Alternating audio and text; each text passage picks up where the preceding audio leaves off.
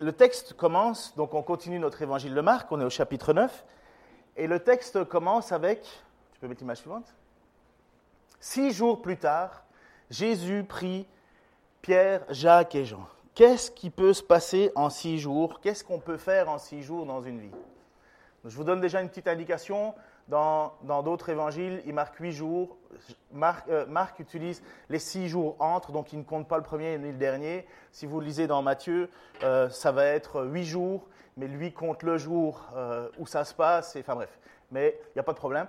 Mais qu'est-ce qu'on peut faire en six jours? Ouais. Si tu comptes le septième comme repos et que ça compte pas, ouais.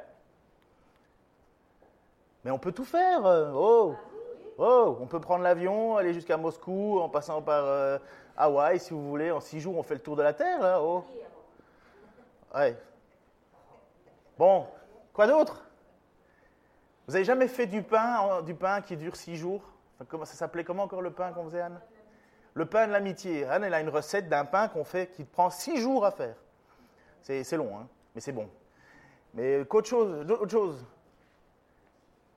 Eh bien, si vous étiez à la place de l'apôtre Pierre, six jours, c'est une éternité. Parce qu'il y a six jours de là, Pierre s'est fait dire en pleine figure de la part de Jésus, arrière de moi, Satan.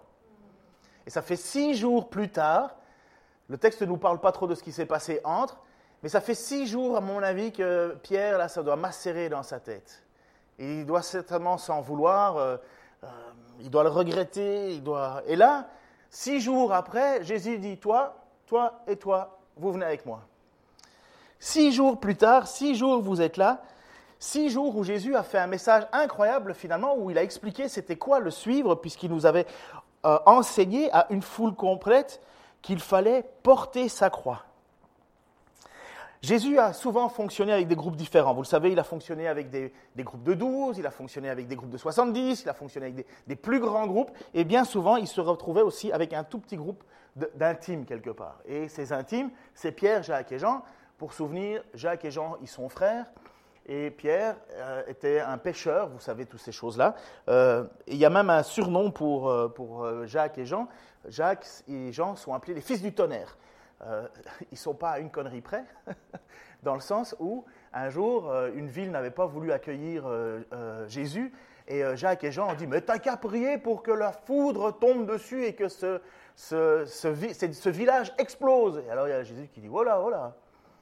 Pierre, euh, ben, Pierre vient juste de faire la bêtise de renier Jésus-Christ, enfin de, dire, de dire à Jésus un conseil. Écoute-moi, Pierre, je vais t'expliquer comment tu vas faire, toi, le Messie. Tu ne vas pas mourir, ok?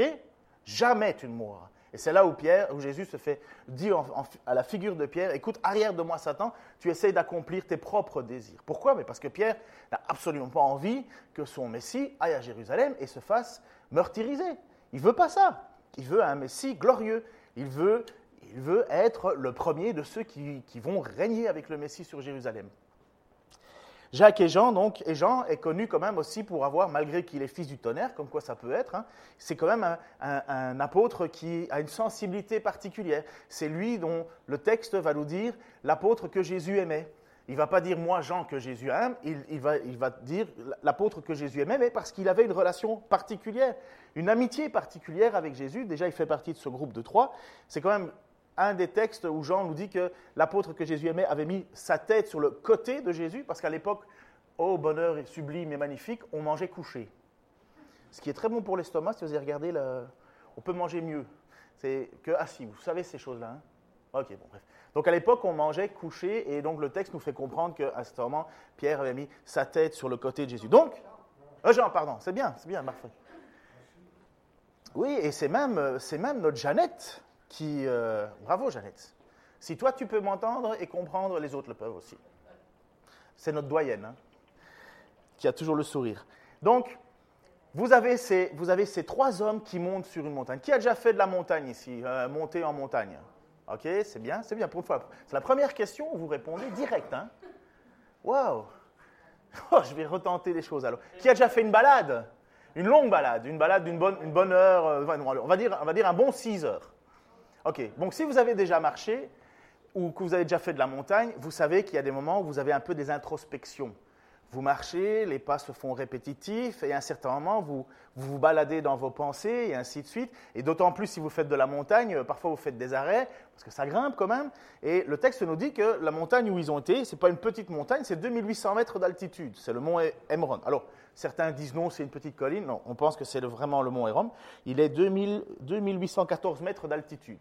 Donc, ça monte. Parfois, on a besoin de reprendre son souffle. Mais ce que je veux dire, c'est que quand on marche, ça trotte dans la tête. Euh, on pense à plein de choses.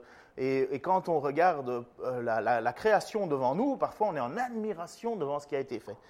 Mais quand vous avez fait une bêtise et que vous marchez à la suite de Jésus, et que Jésus dit Toi, toi et toi, vous venez avec moi, on va monter là haut. À mon avis, euh, dans votre tête, là, qu'est-ce que je vais en prendre une? Qu'est-ce qui va se passer? Qu'est-ce que j'ai fait? Pourquoi moi? Ben, Vous savez, on a cette petite culpabilité perpétuelle qui est là en nous. Et il va se passer un truc que les apôtres et que personne n'a jamais vu. Donc Pierre, à mon avis, déjà, il se demande pourquoi il est là, avec des craintes. Et le texte continue, voici le, texte de ce matin.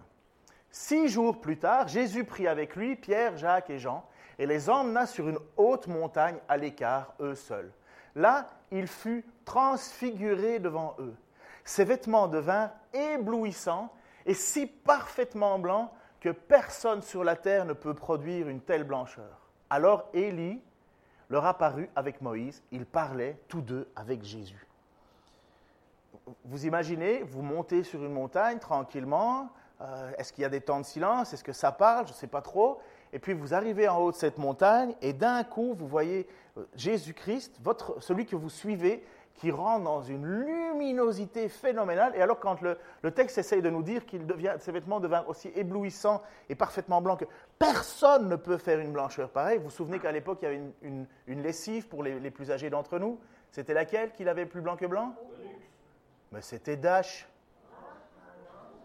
Mais oui Oh là là Ben dites donc Enfin, vous aviez peut-être la TV en noir et blanc. Hein. alors, euh, c'est Dash lave plus blanc que blanc. Et donc, c'était, c'était, euh, c'était une grande. J'ai un doute maintenant. Homo quoi? Ok, bon, d'accord. Bah alors, c'est moi qui avais la TV noir et blanc. Bah, bref, c'est pas ça qui compte. Ce qui compte, c'est que c'est, que c'est un argument de vente. Vous comprenez C'est l'idée de dire c'est une blancheur qui est écarlate. Et eh ben, moi, je pense qu'à l'époque, cette blancheur, elle, elle, les submergeait. Alors, mettez-vous quand même à la place de l'apôtre Pierre qui est là et qui voit son Seigneur se transformer en lumière devant lui. Et à ce moment-là, vous avez deux personnages. Euh, comment, le savent-ils Je ne sais pas, parce qu'à mon avis, ils n'ont jamais vu une photo ni de Moïse ni de Élie. Mais ces deux personnages sont là dans une lumière absolue. Vous êtes là, vous regardez, et là vous vous demandez, mais qu'est-ce qui est en train d'arriver? Qu'est-ce qui se passe? C'est à ce moment-là que le ciel, quelque part, s'ouvre devant les apôtres, qui, voient de leurs yeux ce qui se passe dans les cieux. Élie, qui se souvient de qui est Élie? Non, ce n'est pas un humoriste français, non. C'est un grand, grand prophète.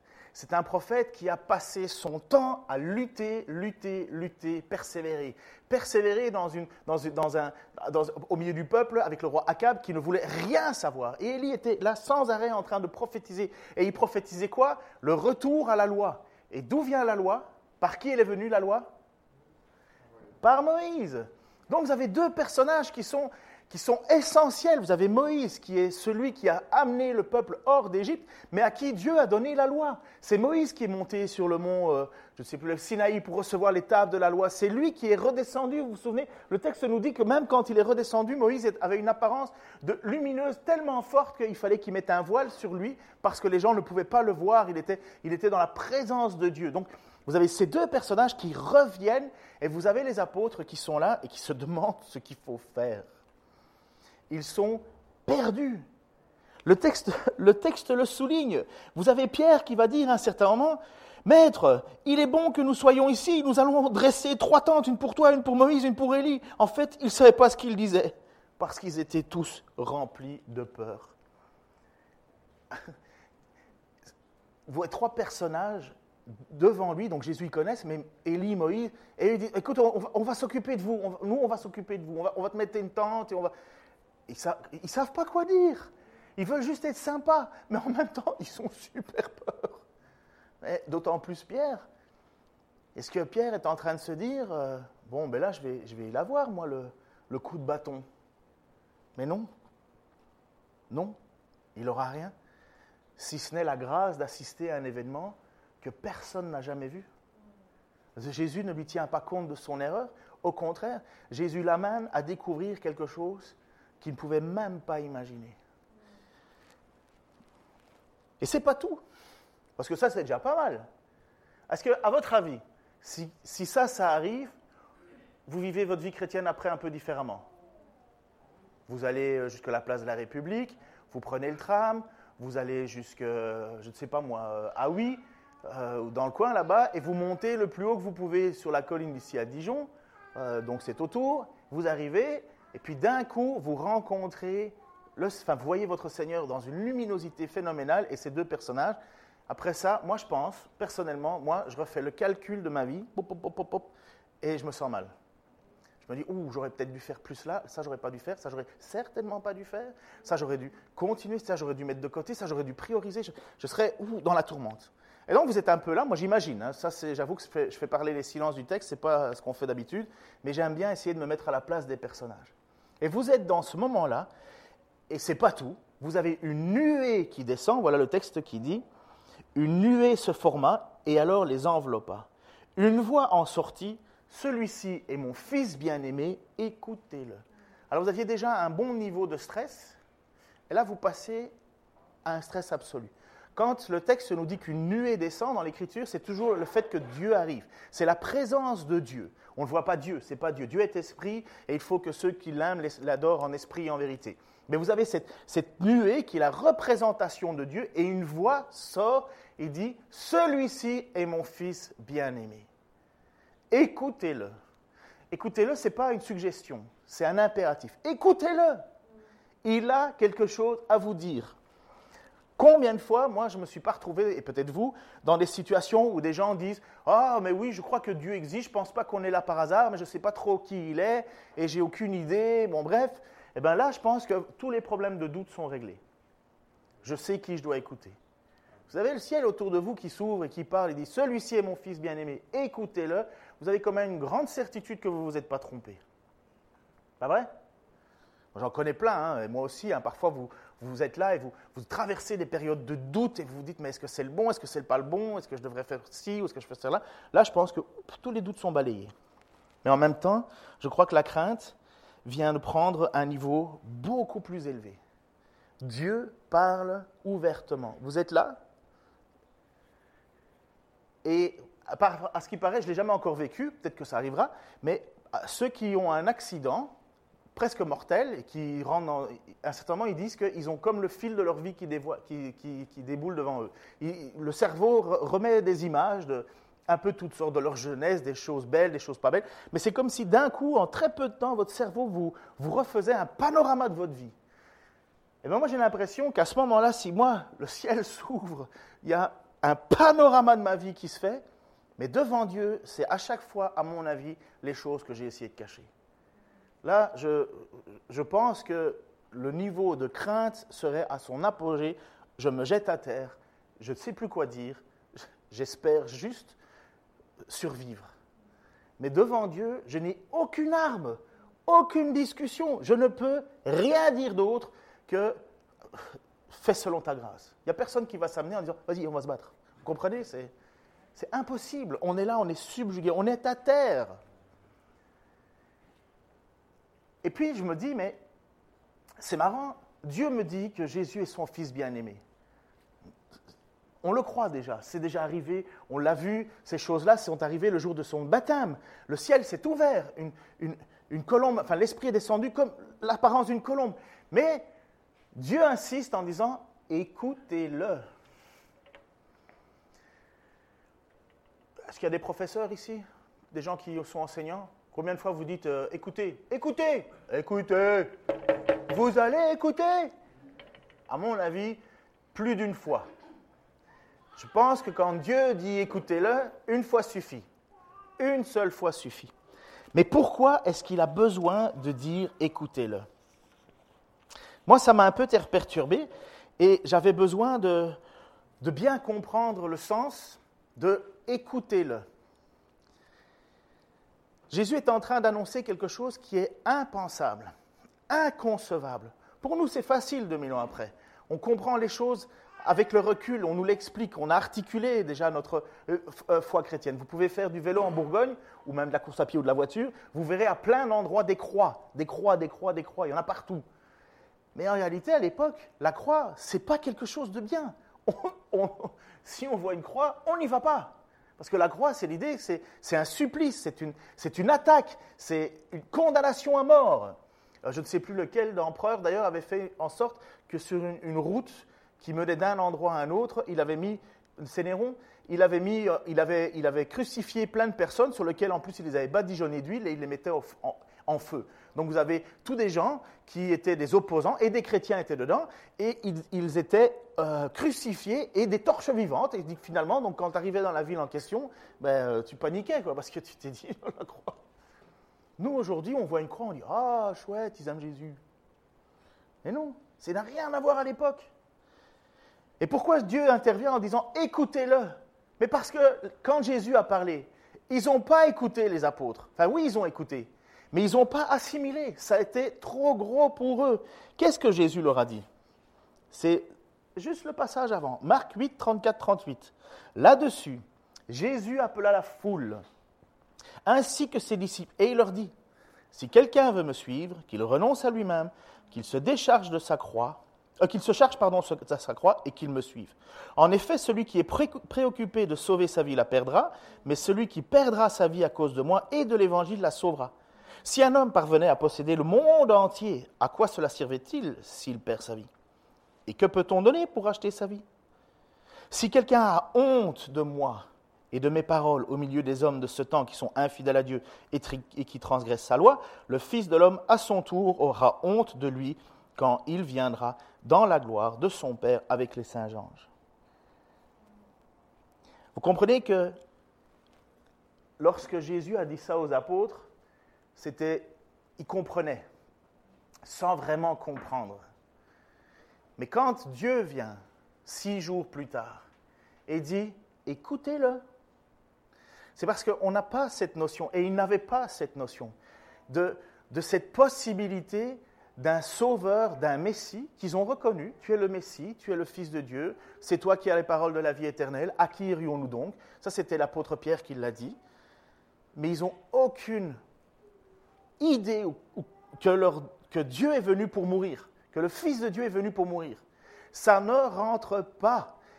Mais pour nous non plus, ça devrait être une, pour nous aussi, pardon, ça devrait être une difficulté. Vous savez pourquoi ça devrait être une difficulté?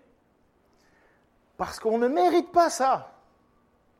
Depuis quand un Dieu meurt pour des hommes? Depuis quand c'est des hommes qui mourraient pour un Dieu à la limite? Mais, pas un Dieu, pas, pas, le Fils de Dieu, pas le Messie, il ne viendrait pas pour ça quand même.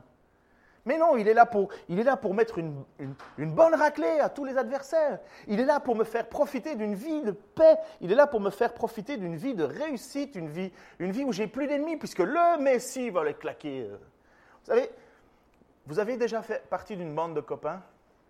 Quand vous avez dans votre bande de copains un grand caïd, le, colosse, là, mais vous allez chercher tout le monde. Hein. Moi, je faisais ça, j'avais des potes, c'était des grands. Et moi, j'étais le petit morveux qui allait embêter les autres. Et pam, j'en collais une. Et puis après ça, ils étaient prêts à se battre. Et je dis Christophe Christophe arrivait. Je t'en prie. Mais c'était comme ça. C'était comme ça. Mais si vous avez le Messie qui fait ça, Vous avez Dieu lui-même qui marche sur l'eau, qui apaise une tempête, qui chasse des démons, qui guérit des... Mais oh, vous êtes... je suis dans... C'est mon pote, comprenez? Mais quand votre pote dit ça, que celui qui veut me suivre, eh ben, il doit porter l'objet de sa mort, il doit renoncer à lui-même, il doit être prêt à perdre sa vie, vous êtes là en disant... Non, moi je veux la gagner, ma vie. Tu vois, moi je veux, être, je veux être au-dessus des autres. Mais tu ne le mérites pas. En quoi est-ce que c'est si radical? Parce que Jésus sait très bien que Qu'est-ce qu'on peut donner pour racheter sa vie? Qu'est-ce qu'on peut donner pour racheter sa vie? Qu'est-ce que tu peux donner de plus important? Qu'est-ce, que tu as de plus précieux chez toi pour donner à Dieu en échange de tes fautes? Qu'est-ce que tu as de plus précieux? Ben, Devant Dieu. Qu'est-ce qu'on peut donner à Dieu? Quelle offrande pourrions-nous faire? Ouh, j'ai un petit hamster, je peux te le sacrifier? Mon enfant, il y a des gens, n'oubliez pas, dans l'Ancien Testament, qui sacrifiaient leurs enfants à des dieux. Hein. Le dieu Moloch et les, et les, et les, les, les, euh, les Israélites s'étaient fourvoyés et avaient adopté les cultures et commençaient à sacrifier leurs enfants à Dieu. Enfin, à des faux dieux, des fausses représentations de Dieu. Mais ils en étaient arrivés jusque-là. Abraham a été apporté, a, été, amené le sacrifice, mais qu'est-ce que Dieu a fait? Il a dit, ça sert à rien. Stop, j'ai prévu. Je voulais juste voir ta foi. Mais nous, c'est ça. Hein. je me souviens quand j'étais au Québec, j'avais prêché un jour devant toute une assemblée et je leur avais dit, écoutez, si maintenant quelqu'un vient avec une Kalachnikov devant vous, c'était à l'époque où il y avait eu tous ces, attentats d'un coup, et il lui dit, voilà, est-ce que tu crois en Jésus-Christ? Est-ce que, tu, es prêt à perdre ta vie pour ton Seigneur, pour ta foi? Mais j'étais étonné. Moi, je m'attendais euh, tout fier comme Artaban en disant, euh, mais ouais, tout le monde va dire, moi, je suis prêt à perdre ma vie pour Jésus. Même pas Je, regardais, et, personne n'ose élever la main. Mais moi... Euh, je suis désolé, je, ne suis personne, hein, je ne suis pas meilleur que vous, mais qu'est-ce que, qu'est-ce que j'ai d'autre, qu'est-ce que j'ai devant Jésus, qu'est-ce que j'ai de plus important que lui? Mais rien. Et c'est pour ça que Jésus nous amène avec cette question. Celui qui est prêt à, celui qui veut conserver sa vie, la perdra. Et celui qui est prêt à perdre sa vie, la sauvera. Mais moi, j'ai qu'une seule envie, c'est de sauver ma vie. C'est tout ce que j'ai. Mais pas cette vie-ci. J'ai pas envie de vivre 200 ans sur Terre. J'ai été à Paris 4 jours, ça m'a suffi pour être. Quelle ville de pou C'est. Enfin bon, bref. Et c'est pas elle qui est la plus pire des villes, hein. Mais honnêtement, vous aimez, vous, la vie sur Terre? Ça vous plaît? Comparativement aux promesses que Dieu nous fait? D'être sur une. Même quand vous voyez une carte postale des Maldives, ça fait rêver, surtout en ce moment, là où il fait froid. Vous voyez une plage magnifique avec un cocotier qui est un petit peu courbé au-dessus de l'eau, une eau cristal. Avec... Vous, regardez ça, vous faites waouh Mais sur photo, c'est génial. Mais aux Maldives, c'est infesté de moustiques. Même là, tu n'es pas tranquille. Même là, tu peux prendre une tourista carabinée et regarder ta mère de loin, mais assis sur les toilettes. Ça n'existe pas le vrai bonheur sur la terre. Ça n'existe pas. Des riches excessivement riches sont complètement perdus. Même leur richesse ne les, satisfont pas. Même des gens hyper connus, des gens qui sont des stars, ils, sont, ils sont à la, après ça écrasés par leur succès. Ils ne peuvent pas vivre normalement. Ils peuvent même pas aller chercher leur pain en training pantoufle. Peut-être pas vous non plus, mais bon. Ce que je veux dire, euh, c'est que on est prisonnier, il n'y a rien qui peut nous satisfaire ou qui peut nous combler plus qu'une vie déliée du péché, déliée de ce que l'on est. Et ça, c'est le cadeau que Dieu. Alors moi, on me dit, euh, voilà, tu vas mourir. À la limite, je dis, ben, bonne nouvelle, quoi, enfin. Mais il faut avoir la certitude de son salut. Hein. Et moi, je ne mérite pas, je ne suis pas le meilleur d'entre vous, mais j'ai une vraie confiance en Dieu. J'espère vous aussi. J'ai une vraie confiance dans ce que Jésus dit, celui qui voudra sauver sa vie la perdra. Mais de toute façon, je peux faire confiance à quoi d'autre? Pourquoi? Parce que le salaire du péché, c'est la mort. Romains 6, 3. Le salaire du péché, c'est la mort. Donc je sais, alors que les apôtres sont là devant nous, devant, devant eux, qu'il y a Moïse qui est présent, Moïse qui a donné la loi, et la finalité de la loi, c'est quoi? Connaissez la finalité de la loi? À quoi sert la loi? Vas-y, allez, quelqu'un se tente. Allez, au moins un. Qui a étudié au moins un tout petit peu Romain? Exactement. Nous convaincre du péché. La loi, elle n'a pas d'autre objectif, la loi que Dieu a donnée, de nous montrer qu'on est pécheur. Pourquoi? Parce qu'il n'y a personne d'entre nous capable d'atteindre le niveau de la loi. On n'y arrive pas. C'est trop haut. Qui a déjà dit, qui peut dire, moi, je n'ai jamais volé? Un ou deux d'entre nous pourraient dire, moi, j'ai jamais volé. Ok. Qui n'a jamais menti? Qui n'a jamais porté de faux témoignage Bon, là, on pourra encore dire, certains d'entre nous, mais moi, jamais, jamais. Qui a toujours obéi à ses parents, qui les a toujours respectés Certains d'entre nous, on commence à être limité, mais pourra dire, ah ben moi, oui, mais qui a aimé son Dieu de toute son âme, de toute sa force et de toute sa pensée continuellement? Qui a déjà mis sa confiance dans autre chose que Dieu? Ben on est tous. Et puis quand Jésus arrive, il nous dit, mais vous savez, euh, tu commettras pas d'adultère. Oh, j'ai jamais commis d'adultère. Ouais, mais ça a commencé dans ta tête. Et celui qui convoite dans sa tête a déjà commis l'adultère. Ah ben tiens, foutu, merde. Je suis... Et oui, mais le salaire du péché, c'est la mort. Ça veut dire que je suis mort. Mais qui peut se présenter à ma place alors? Qui peut donner sa vie? Qui peut Qu'est-ce que je peux donner à Dieu en échange de mes fautes? Comment je négocie mon salut? Je ne peux pas le négocier. Je ne peux pas. J'étais en voiture avec euh, euh, Soumaya, donc c'est euh, la, conjointe de Pierre Gabriel. Pierre Gabriel qui a eu l'occasion de pouvoir venir ce week-end ici. J'ai été le chercher vendredi et j'ai eu une excellente discussion avec elle. Et avec les deux d'ailleurs. À chaque fois, je leur demandais Vous êtes sûr qu'on continue? Parce qu'ils me posaient des questions, moi j'y allais. Hein. et je lui explique elle me pose des questions sur la foi, parce que autant Pierre Gabriel a, été touché par Dieu, Soumaya pas, pas encore, je l'espère, et euh, on parle de, questions sur la foi, sur euh, euh, le moyen d'être sauvé. Est-ce que le baptême sauve? Est-ce que finalement il suffit juste d'être une fois allé dans l'eau et puis après ça on fait ce qu'on veut et.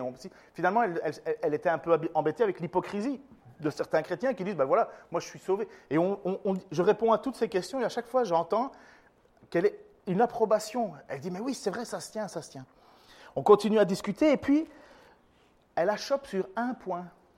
Moi, j'étais en train de prier en, disant, oh Seigneur, elle est, aux portes de se tourner vers toi. Il ne manque pas grand-chose, Seigneur. Je, sens bien qu'elle accepte toute ta parole. Et alors elle me dit, mais il y a une chose que je ne peux pas comprendre, c'est impensable. Comment se fait-il qu'un Dieu si bon, si parfait, si puissant, ne puisse pas trouver une autre solution que de faire mourir son serviteur. Pourquoi Jésus doit mourir? C'est impensable. Non, ce n'est pas acceptable. Non, puisque Jésus est parfait, justement. Puisque Jésus a toujours obéi à Dieu. Puisque Jésus a fait ce que Dieu a demandé. Non, c'est impensable. Je ne, peux pas accepter que Dieu le fasse mourir. Ce n'est pas juste. C'est injuste que Dieu punisse cet homme. Qu'il me punisse moi, elle n'avait pas de problème. Enfin, je veux dire, elle. peut-être moi aussi. Mais que Dieu me punisse moi, je n'ai pas de problème, je mérite ses fautes. Mais que Dieu punisse cet homme, c'est injuste, c'est cruel. Ben, elle avait tout à fait raison. Et vous savez de quoi discutaient Élie et Moïse quand ils étaient euh, justement euh, sur le haut de la montagne? J'aime bien quand vous ne savez pas.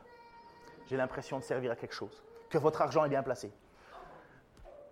Ils discutaient de la manière dont Jésus devrait mourir. Deux hommes s'entretenaient avec lui, c'est dans le livre de Luc. Moïse et Élie, qui resplendissaient de gloire, ils parlaient de la manière dont Jésus allait achever sa mission en mourant à Jérusalem. Et qu'est-ce que Jésus dit euh, Qu'est-ce que Dieu dit du haut des cieux?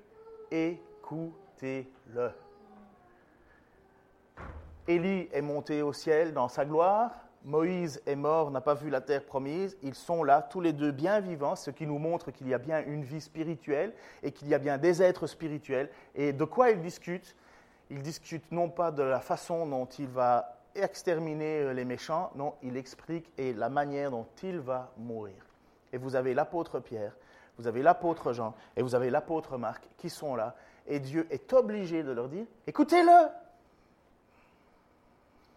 Est-ce que ça a marché?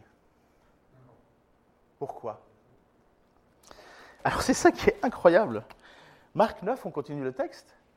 Marc 9, pendant qu'il descendait, donc pour ceux qui ont remarqué, j'ai changé le sens de l'image. Pendant qu'il descendait, je n'avais pas pu les mettre comme ça, ça ne marchait pas.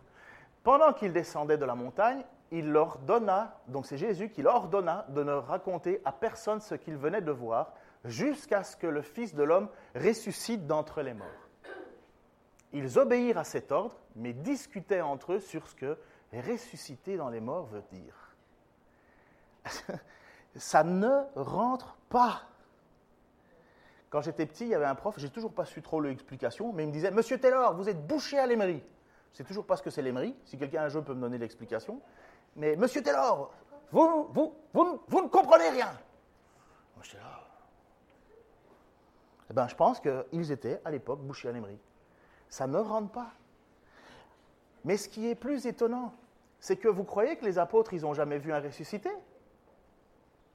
Est-ce que vous croyez que les apôtres n'ont jamais vu un ressuscité? Là aussi, je fais. On devrait faire un trivial, là. Chacun aurait droit à un petit camembert, on le remplirait. Euh, celui qui gagne, gagne une Bible avec des notes de bas de page. Ben oui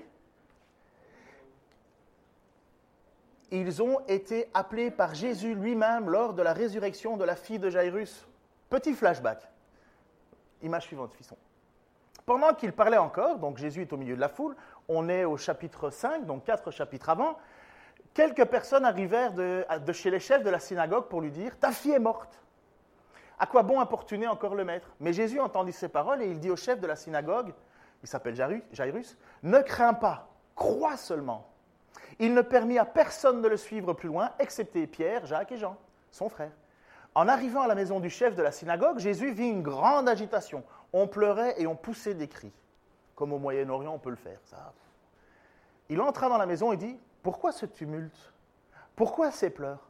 L'enfant n'est pas morte, elle est seulement endormie. Quelle est la réaction des gens?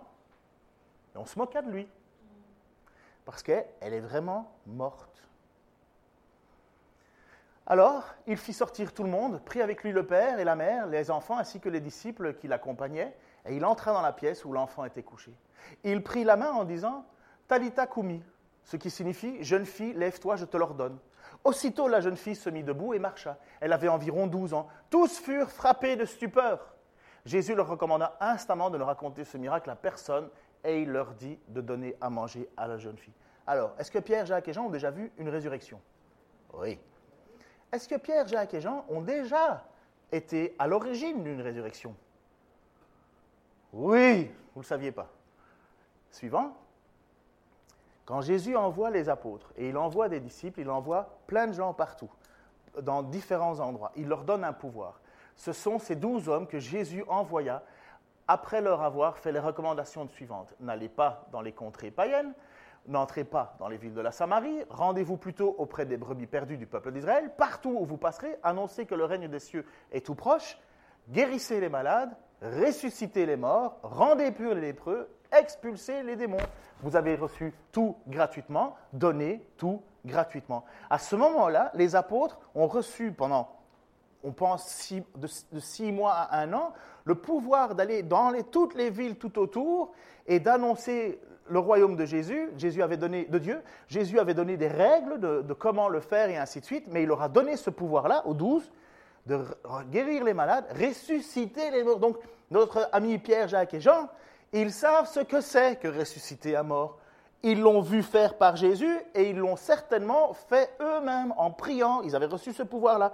Donc, lorsqu'ils descendent de la montagne et qu'ils disent on ne comprend pas ce qu'est ressusciter des morts, puisqu'il dit à un certain hein, euh, euh, ils obéirent à cet ordre que Jésus leur dit de se taire, mais discutaient entre eux sur ce que ressusciter d'entre les morts voulait dire. Ils savaient très bien ce que ça voulait dire. Sauf qu'ils ne savaient absolument pas accepter que ça vienne, que leur Messie allait mourir. C'est pas possible. Ça ne rentre pas. C'est impensable, scandaleux. Et je la comprends, cette jeune fille avec qui j'ai parlé. Ça ne rentre pas. Dieu est trop parfait. Jésus est trop parfait. Ce serviteur ne mérite pas tout cela. Et pourquoi Jésus devait le faire Ouais, c'est bien. Pourquoi Jésus a dû faire ça? Et est-ce que quelqu'un d'autre peut le faire à notre place? Et pourquoi est-ce que c'est impensable? Il faut que Jésus meure à notre place. Pourquoi? Parce que c'est le seul qui n'a jamais péché. Déjà, rien que sa naissance est déjà une, naissance extraordinaire. Il est, il est né de la même manière qu'Adam, de la volonté de Dieu. Il n'y a pas eu de relation sexuelle entre un homme et une femme. Adam est né parfait parce que Dieu l'a voulu. Jésus est né parfait parce que Dieu l'a voulu. Il n'y a pas eu de transmission du péché dans le corps. Deuxièmement, Jésus a toujours obéi à la loi de Dieu. Parfait. Quel est le salaire du péché? La mort. Si tu n'as jamais péché et que tu meurs, qu'est-ce qui se passe? Tu ressuscites. La mort ne peut pas te garder captif. C'est quoi la mort?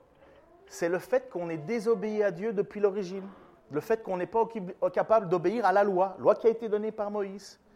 Et Élie, il représente quoi, lui? Il représente la persévérance. C'est celui qui a tenu bon alors que tout était constamment contre lui. La mort ne peut pas tenir ce Jésus parce qu'il est parfait. Mais en réalité, est-ce qu'il devrait mourir, lui? Mais non. Et c'est là où Dieu accomplit quelque chose qui est incroyable. Dieu a donné une loi. Dieu, quand il donne une loi, il n'est pas comme nous avec les enfants. Hein. Euh, si tu n'obéis pas, tu n'auras pas de gâteau ce soir. Hein. Et le soir, qu'est-ce que le gamin il a? Du gâteau.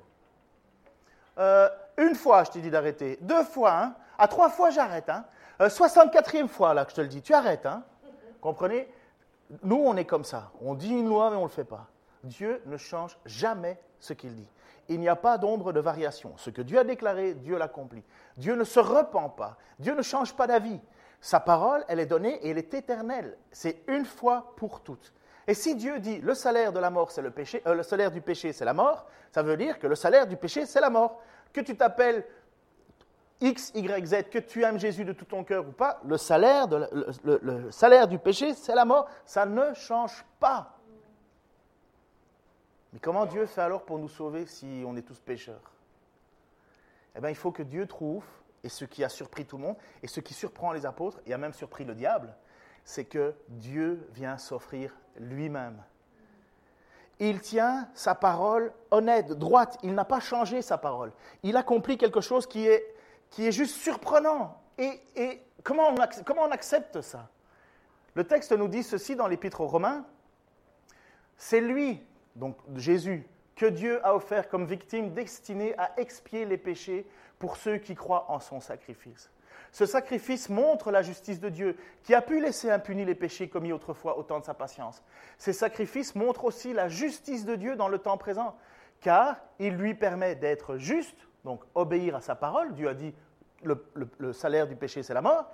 Il lui permet d'être juste, tout en déclarant juste celui qui croit en Jésus. Voilà ce que les apôtres n'arrivent pas à comprendre. Pour eux, le Messie, il vient pour régler les problèmes territoriaux, de, prééminence du peuple et ainsi de suite. Mais ils sont pécheurs. Pierre se fait quand même dire en pleine figure, arrière de moi Satan. Moi, si Jésus me dit ça, euh, je, me mets sur mon lit, je, pleure, euh, je, je suis perdu, quoi. Mais voilà, il fallait que Dieu soit capable d'accomplir à la fois sa loi et à la fois nous justifier. Et pourquoi est-ce qu'il le fait? Eh ben Ça, c'est surprenant. Qui a été la plus belle fille de l'école ici? C'est pas moi, hein, déjà. Il n'y a aucune fille qui va oser lever la main, je vous comprends. Qui pense que vous êtes le plus beau gars de la Terre? Le plus sympa? La, la personne la plus agréable, la plus magnifique? Est-ce qu'il y a quelqu'un qui pense que on, ne vous aime pas comme vous le valez. Parce que vous valez plus. Vous valez d'être aimé. Vous savez, aujourd'hui, Instagram, c'est ça. Hein. Prenez, vous connaissez, bon, il y en a certains, je, vais les perdre. Instagram, c'est un, principe, tu fais des photos, tu fais une photo, et puis tu attends que des gens mettent des petits cœurs, et le petit cœur, c'est un like. Je ne sais pas pourquoi, mais la majorité des gonzesses, elles ne savent pas faire une photo normale. Elles sont là, alors. Euh, mais c'est fou, hein. Jusqu'à la mort du président Chirac, vous aviez des gens qui se faisaient des selfies avec le, cercueil du président Chirac. Pourquoi? Je veux des likes. Regarde, je suis capable. Regarde, j'ai même fait une photo de moi devant le cercueil. Il y a des gens qui montent sur des tours énormes, sans, sans, rien, sans aucune protection. Ils montent à des hauteurs folles. Pour se faire quoi? Une photo Dans le but de quoi? Un like. Hé, je mérite votre amour. Regarde ce que je suis capable de faire. Il y a une jeune fille d'ailleurs qui s'était amusée à se, faire, à se photographier parce qu'on peut faire des petits films. Elle faisait du yoga sur sa terrasse. Elle a commencé à faire du yoga. Je ne sais pas si vous avez lu ça. Elle est passée au-dessus. Une, très jolie fille, hein justement. C'est parce qu'elle est très jolie qu'elle a besoin d'entendre qu'elle est très jolie. Et euh, elle fait du yoga. Bam Elle tombe par terre. 271 fractures. Là, elle est en. Combien? 271. ah oui, pardon, 271. Excusez-nous. Vous ne savez pas dire. Euh, il faut que vous calculiez 60 plus 11 égale 60 et 11. 71, quoi. Bref. 271 fractures. Elle est plus belle. selon. Non, ouais, peut-être l'intérieur. Enfin, il ne lui reste plus que ça, mais je veux dire. C'est fini. Sa, sa passion et son désir d'être aimé. Mais vous pensez que Dieu nous aime à cette manière-là? Trois likes pour toi. Quatre likes pour toi. Six likes pour toi. Sept likes. 114 likes. Non. Car Dieu a tant aimé le monde. Vous pensez qu'on est aimable? Car Dieu a tant aimé le monde. Ben oui, je le vaux bien. Mais non.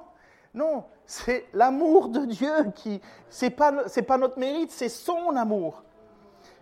Et c'est ça qui, nous, qui nous paraît complètement fou. Comment se fait-il que Dieu puisse nous aimer à ce point? J'ai essayé de faire ma petite parabole pour expliquer ça. Ça vaut ce que ça vaut. C'est comme si vous étiez devant un juge, connu pour être incorruptible, le juge le plus sévère, le plus droit, le plus ferme. même s'il rigole, c'est beaucoup. C'est un petit. Hum. Non, tu vois, bam Tu dis, oh mince, être jugé par lui, je suis foutu. Il est réputé et craint. Et vous êtes devant lui parce que vous avez commis un délit. la condamnation est claire. La sentence est tombée. Vous êtes déclaré coupable. On ne peut rien faire. Votre avocat a essayé, a tenté par tous les moyens possibles que dire que quand vous étiez petit, vous étiez gentil, que vous avez été faire votre baptême, que vous avez aidé les vieilles à traverser, que vous n'êtes pas, dans le fond, un mauvais gars. Vous êtes quelqu'un de bien, mais que la vie vous a rendu mauvais. Et votre avocat a passé son temps à essayer d'expliquer, expliquer. Et le juge, impassible, regarde ces textes de loi, peine de mort.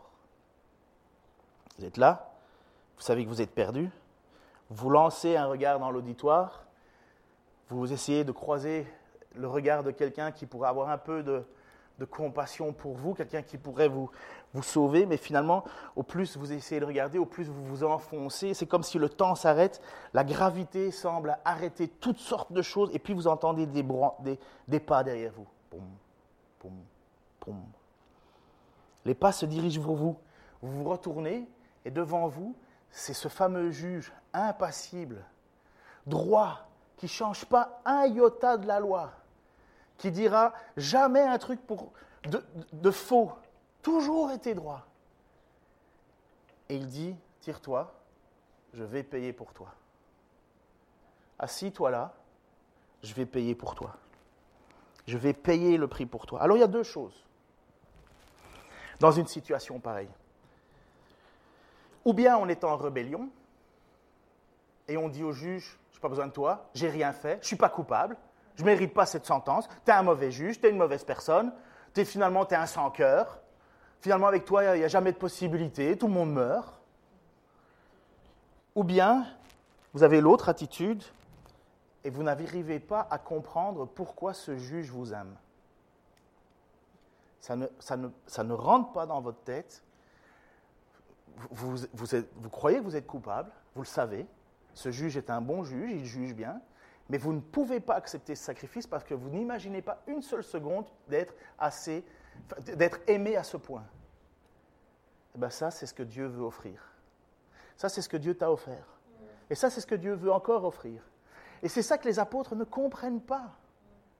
Comment ce Dieu si parfait puisse venir mourir?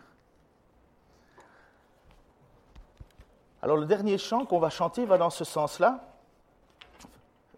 dans cette idée que Dieu est inconcevable.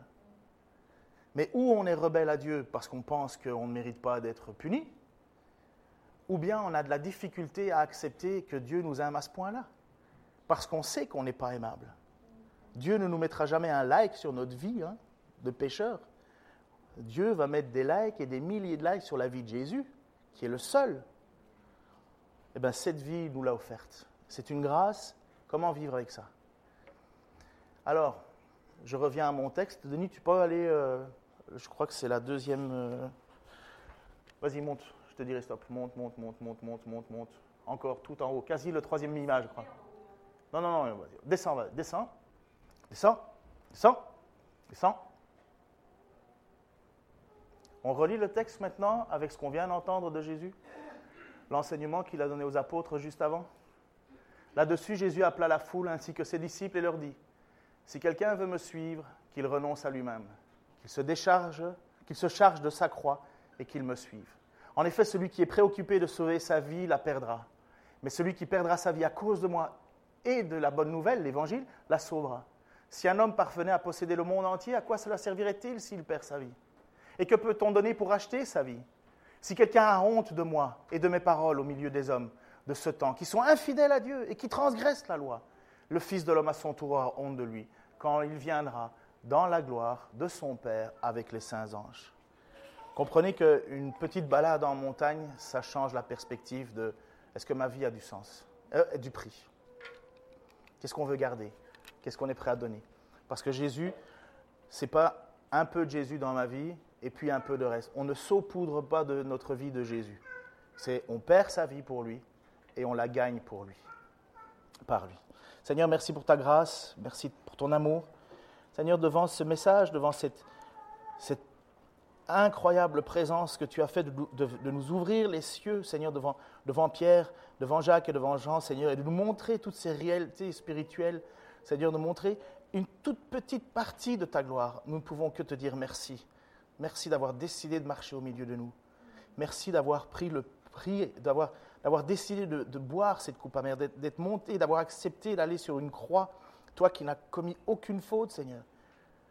Et Seigneur, on peut le dire, merci d'avoir pensé à nous, merci d'avoir pensé à moi. Merci que dans tes mains percées, Seigneur, c'est mon nom qui y est gravé.